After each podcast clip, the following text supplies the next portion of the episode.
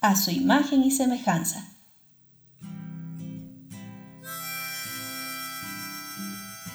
Hombres y mujeres no existían, pues Dios, en su primera semejanza, creó a su creación a su imagen y semejanza. Y pues Dios, no siendo hombre ni mujer, un solo cuerpo creó, un solo ser emergió. Al ser Dios del todo, y todo debía ser a su imagen y semejanza, cada criatura adoptaba la forma de algún aspecto de su personalidad y de su carácter. Cada creación, cada forma representaba una minúscula parte de Dios, del todo.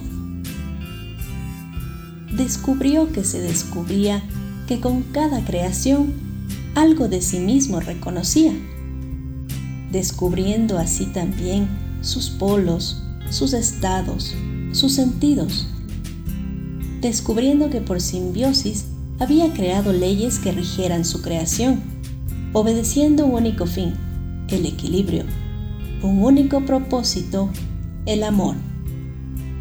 Pero amar es compartir. Sobresaltado sospechó.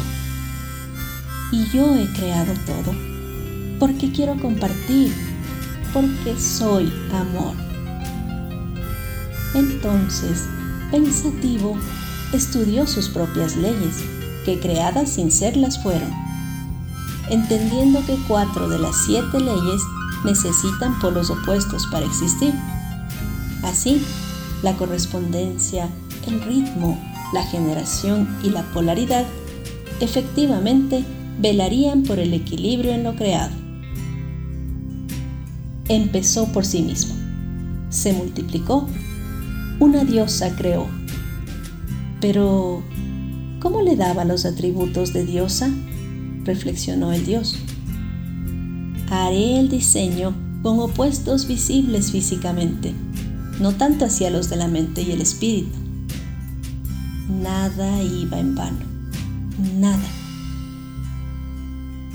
Jugando entre ADNs y escurridizos cromosomas, se inició en crear los polos sin darse cuenta que en su infatigable labor de pruebas a cierto error, de todo creó. La mujer, que aún no tenía ese apelativo, dijo, debe ser tierra. Es una criatura en la que se pueda sembrar.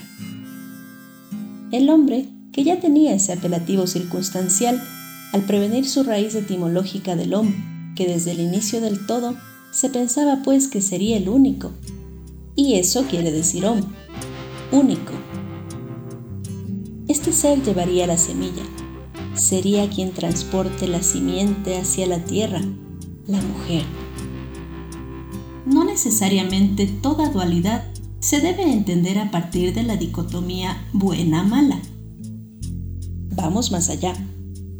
Una dualidad mucho mejor para entender lo que este Dios pretendía ser es ser no ser, dándose cuenta así que ser era la mujer y le correspondía al hombre el no ser.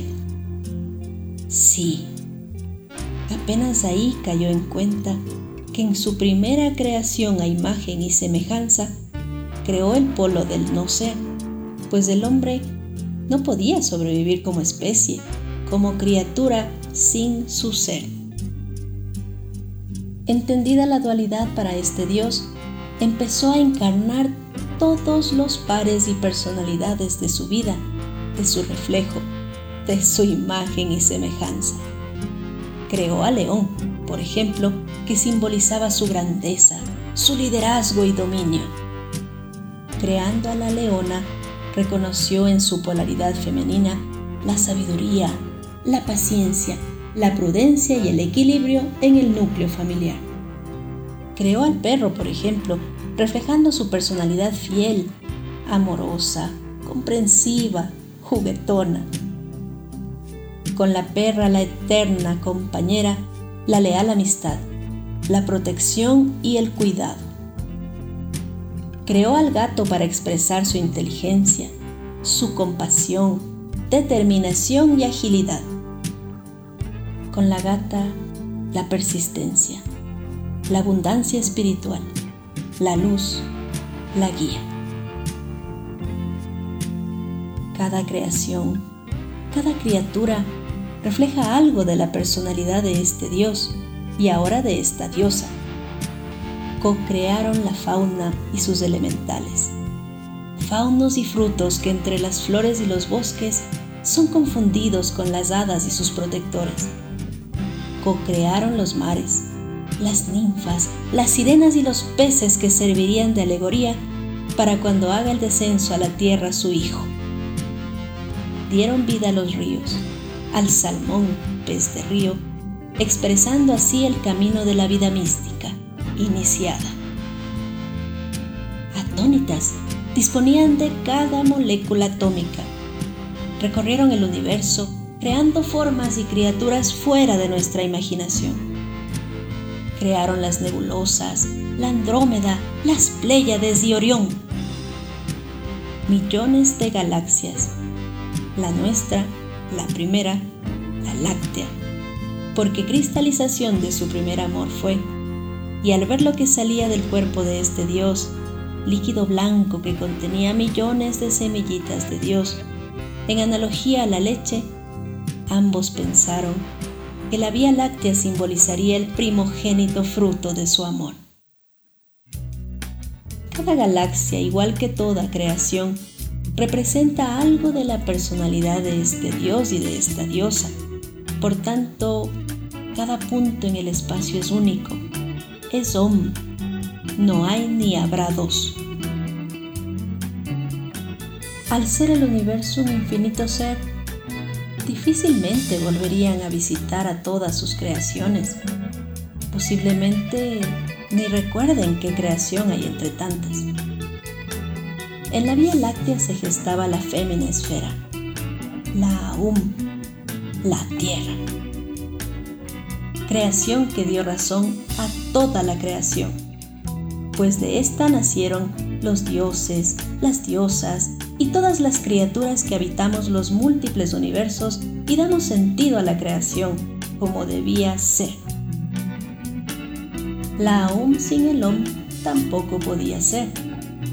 Entonces la esfera pensó, meditó y resonó, intentando llamar a su diosa, a su creadora, pidiéndole que sea el hombre el que la venga a habitar, para que así ambos cumplan su labor en la creación. Miles de millones de años tardó el llamado en responder. Lapso que aprovechó la Tierra para acumular experiencias en esos miles de millones de años, aprendiendo, conociendo, viviendo, probando. Luego del espacio señalado, recibiendo la diosa el exclamado de su creación, junto a su compañero Dios, se fueron a visitar a la esfera Tierra, atendiendo su llamado. El hombre, niño de mente y de experiencias, con su poca inteligencia, al ser convocado a habitar la tierra, se creyó su dueño, su amo. En su absurda y diminuta imaginación, pensó que tenía el derecho y la obligación de conquistar, domesticar y domar todo en lo que la tierra existía. Es más, fecundó a la tierra y traspasó su imaginado propósito como herencia mental a las futuras generaciones. Tan ciego fue, tan insensible, que nunca entendió que debía venir a obedecer y trabajar lo que la tierra le decía. Ella sabía. Miles de millones de años más que él, ella había vivido. La tierra es sabia, se dijo la esfera. Y en algún momento, producto de la torpeza y mal manejo del hombre y sus pensamientos, sus semillitas ya no funcionarán más. Será el retorno de la tierra.